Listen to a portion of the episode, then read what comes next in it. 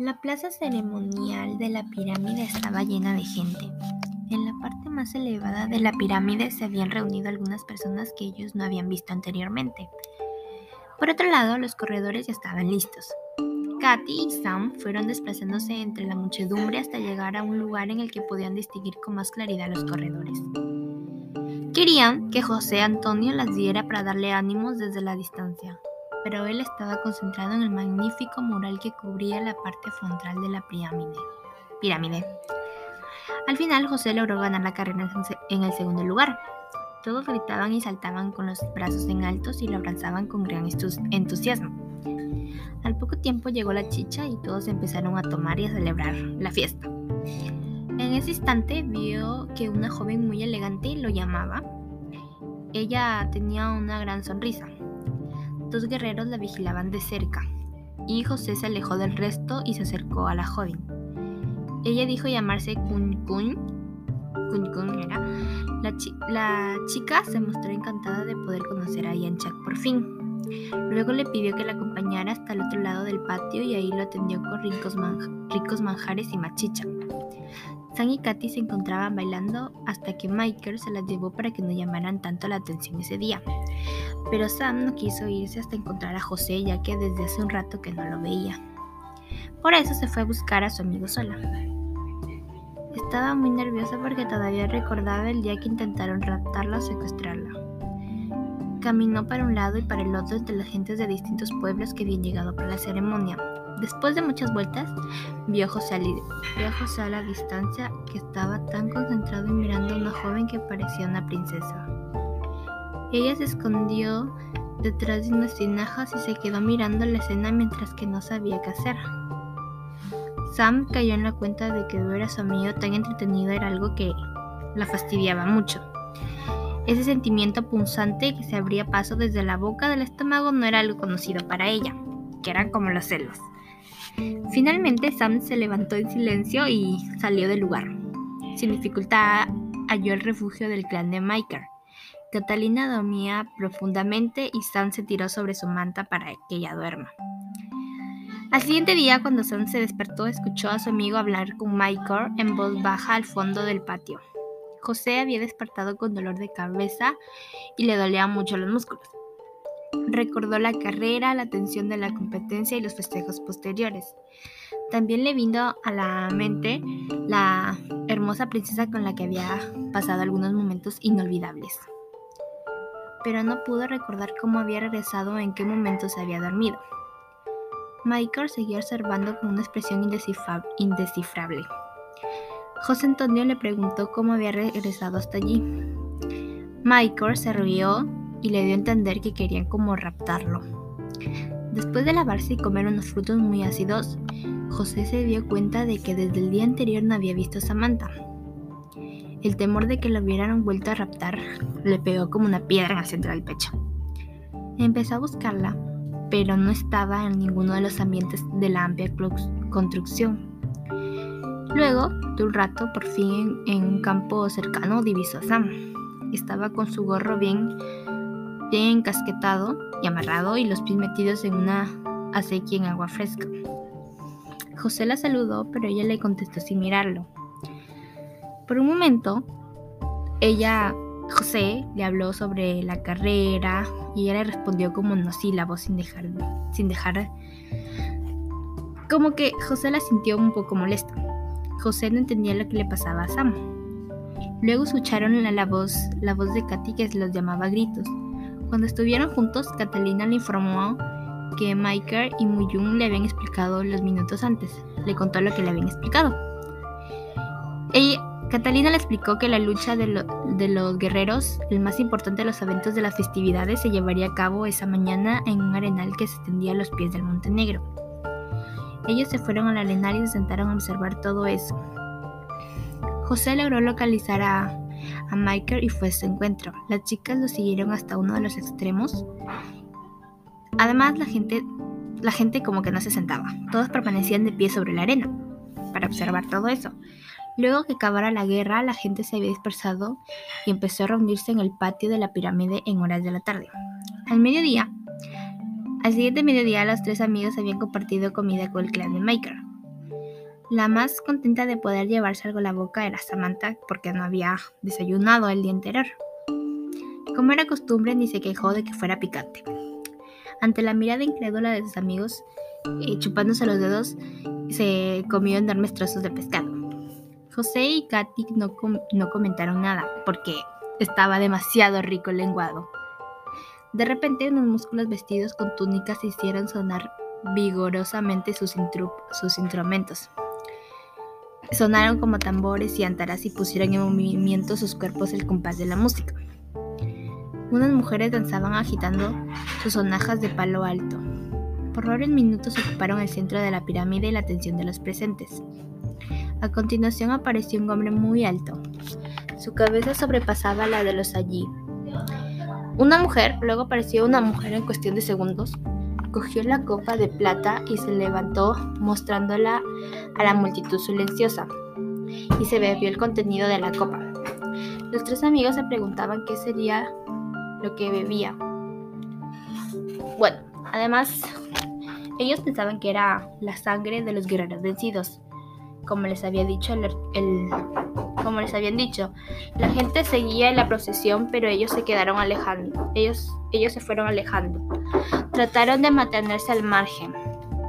La ceremonia seguía y la gente parecía no querer abandonarlas.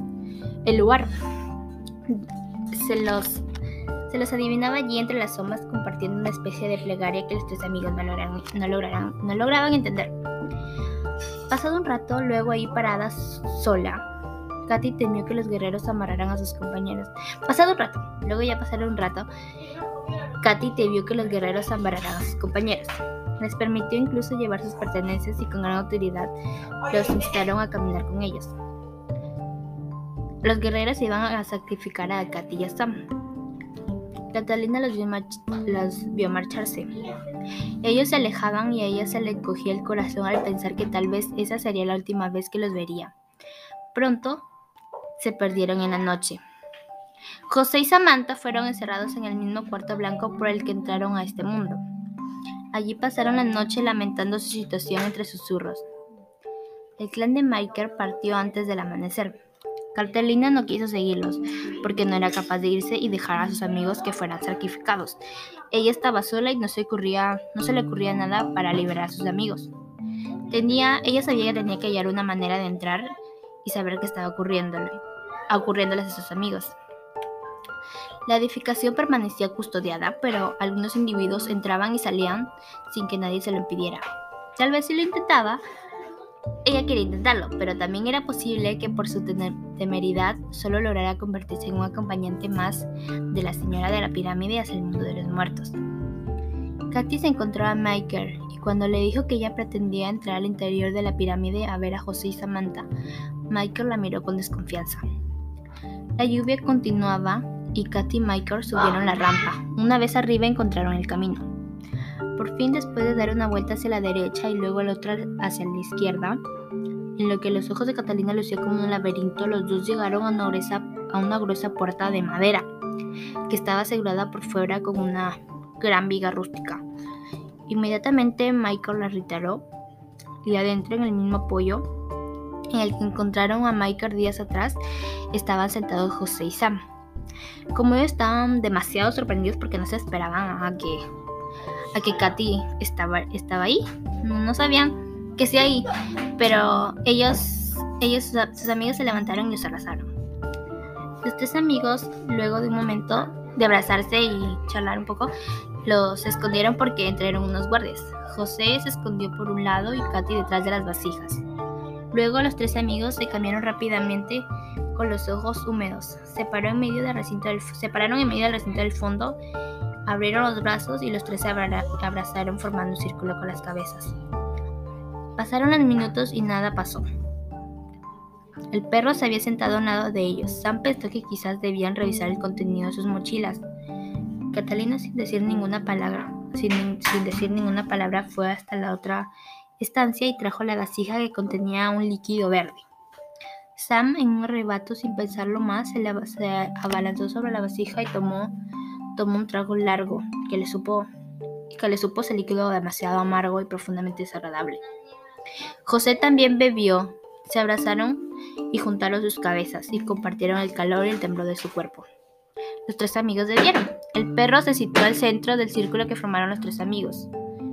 José, al día siguiente, como que cerraron los ojos y luego despertaron en un hospital los tres amigos. José sintió unas palmadas repetidas en sus mejillas, pero las percibía como, como lejos de su cara, como que no las sentía tanto. Alguien lo jaló ligeramente el brazo y con gran esfuerzo abrió los ojos y vio a Samantha que con su mano izquierda se sujetaba de un atril de aluminio del que colgaba una bolsa de suero en la que se hallaba conectada. Ella le dijo, Sam le dijo a José que Catalina y ella estaban en el cuarto del costado. Katy se encontraba súper mareada y no se podía ni parar. Sam le contó a José que los habían encontrado en la pirámide de Cao después de 10 días de búsqueda por toda la zona, cuando ya los daban por muertos. Ellos se pusieron de acuerdo en que, en que decían los policías, porque no podían decirle que, que habían visto a los noches y nada de eso. Entonces, luego de que Sam se fuera, llegaron los padres de José y le abrazaron. Todos los padres de los tres amigos conversaron con ellos sobre lo que había pasado, pero dijeron que no recordaban nada después de, ese día que fueron a visitar. Fueron desperdiciados así con visitar con, sus profesoras, luego de seguir al perro para tomarle una foto y eso. Ya después de eso, José llegó a casa y se encontró con una sorpresa, porque en la puerta estaba esperándolo el gordo Cuadros. Todo fue abrazos y empujones hasta que se les encendió carne con la lengua.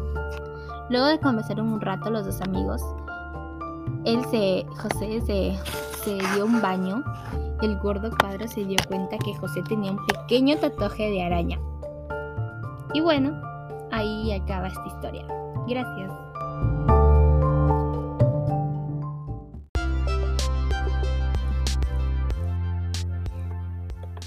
Los cinco capítulos que he avanzado a leer hablan de un niño llamado José Antonio, él era del delgado y de cabello negro. Un sábado sus papás lo llevaron a comer y ahí le dijeron que tenían que mudarse a Trujillo por cuestiones de trabajo. Al principio José lo tomó mal porque él ya había comenzado su colegio, en mayo, y además extrañaría a, a sus amigos. Pero su madre le había dicho que ya habían contactado un colegio que sería parecido al de Lima y que sería mixto. Por la noche de ese mismo sábado estaba muy preocupado por la mudanza, pero logró conciliar el sueño sin embargo, él soñó algo muy raro. Él soñó con un mundo de arenas y arañas. El lunes, José les habló a sus amigos que se iba a mudar a Trujillo. Las preguntas de sus amigos eran muchas. Cuando José dijo que era un colegio inglés y mixto, sus amigos se miraron y algunos se rieron. El gordo cuadro le dijo que lo iba a visitar en las vacaciones de julio. José tenía muchas preguntas sobre Trujillo, por eso en la clase de historia se acercó a su maestra y le preguntó si Trujillo tenía algo, que ver con las arañas. No le dijo que su preocupación venía de un sueño en el que un grupo de arañas inmensas lo envolvían en sus telas y lo arrastraban por la arena. La maestra se quedó pensando y le dijo que los moches representaban arañas y cangrejos o arañas de mar en muros y también en sus huecos. El día lunes llegó el día de la mudanza. Un camión llegó y se llevó todas las cosas de la casa mientras que José y sus padres iban a pasar la última noche en la casa del tío Nico en las Molinas. Al día siguiente, José ya se encontraba en el carro con sus padres y su perro Cane rumbo a Trujillo. Cuando por fin llegaron, se hospedaron en un hotel que daba vista a la playa. Al día siguiente, José se levantó primero que sus padres y aprovechó para dar una vuelta por la playa con su perro. Ellos estaban jugando cuando de repente divisaron a una persona. Era un hombre mayor, bajito y encorvado. Su figura se fue haciendo más nítida conforme José se fue acercando más hacia él. El hombre llevaba en la mano un palo largo y delgado, con el que iba dibujando algo sobre la arena. Cuando José estuvo cerca, el hombre se detuvo y mostró una media sonrisa sin dientes. El hombre acababa de dibujar sobre la arena húmeda. Se trataba de una gran araña cuyas patas eran lamidas por el mar. José continuó con su caminata jalando a su perro y conteniendo las ganas de voltear a mirarlo. Sin embargo, su oído logró escuchar decir al hombre Yanchak. Él grabó esa palabra para después apuntarla en su libreta para no olvidarla. En la mañana, sus padres y él fueron a conocer la casa en la que vivirían durante los próximos dos años. Después de verla, sus padres se fueron a hacer trámites y José se quedó solo en la casa. Él se acostó en el jardín y el sueño le lo ganó y se durmió. Sin embargo, él soñó y se sintió correr dentro de un sembrío de maíz. Algo grande lo perseguía, pero no lograba bien ver bien qué era. Una niebla gruesa envolvía su cuerpo que le impedía ver. Sentía sus piernas como de algodón tratando de escapar. Detrás de un muro de adobe, una chica vestida con una túnica ocre lo llamaba con la mano. Tenía reflejado en los ojos el temor que él estaba sintiendo. Ella le dio la mano y juntos trataron de ocultarse detrás del muro, pero ambos cayeron como por un tobogán de arena. No te sueltes de Tans, le dijo la chica, y él entendió que Tans era el nombre, su nombre. Él despertó del sueño agitado y apuntó el nombre de la chica en su libreta para no olvidarlo. Cuando llegó el día de ir al colegio, el director lo vio a su salón y se sentó en su carpeta. Detrás de él había un muchacho inmenso que lo miró de arriba abajo con disciplicia. Al lado derecho se encontraba una chica. A la hora del recreo, todos los niños salieron a jugar fútbol. Él estaba solo y se encontraba en un jardín, sentado. De pronto sus ojos se encontraron con la chica del salón que se sentaba al lado. Él le preguntó dónde estaban todos los de la clase, pero ella ignoró su pregunta y le dijo que se llamaba Catalina y que le podía decir Katy. Luego le dijo que todos los de la clase estaban en la cancha de fútbol. José también se presentó y ellos dos comenzaron a hablar durante todo el recreo. Al llegar al salón él estaba, él estaba a punto de sentarse pero recibió un empujón por parte del niño de atrás. Por suerte, José no llegó a caer. Y eso, le y eso le molestó más al Víctor, el niño de atrás que lo empujó. Al terminar la clase de historia, la profesora dijo que armen un grupo de tres. Todos los trabajos tenían que ver con la cultura moche. Katy le, propuso a José formar un grupo. Él estuvo de acuerdo y le preguntó quién sería el tercero. Y Katy dijo que Sam. Él no había asistido ese día a clases, pero le iba a avisar por teléfono. El tema que iban a trabajar sería de los perros.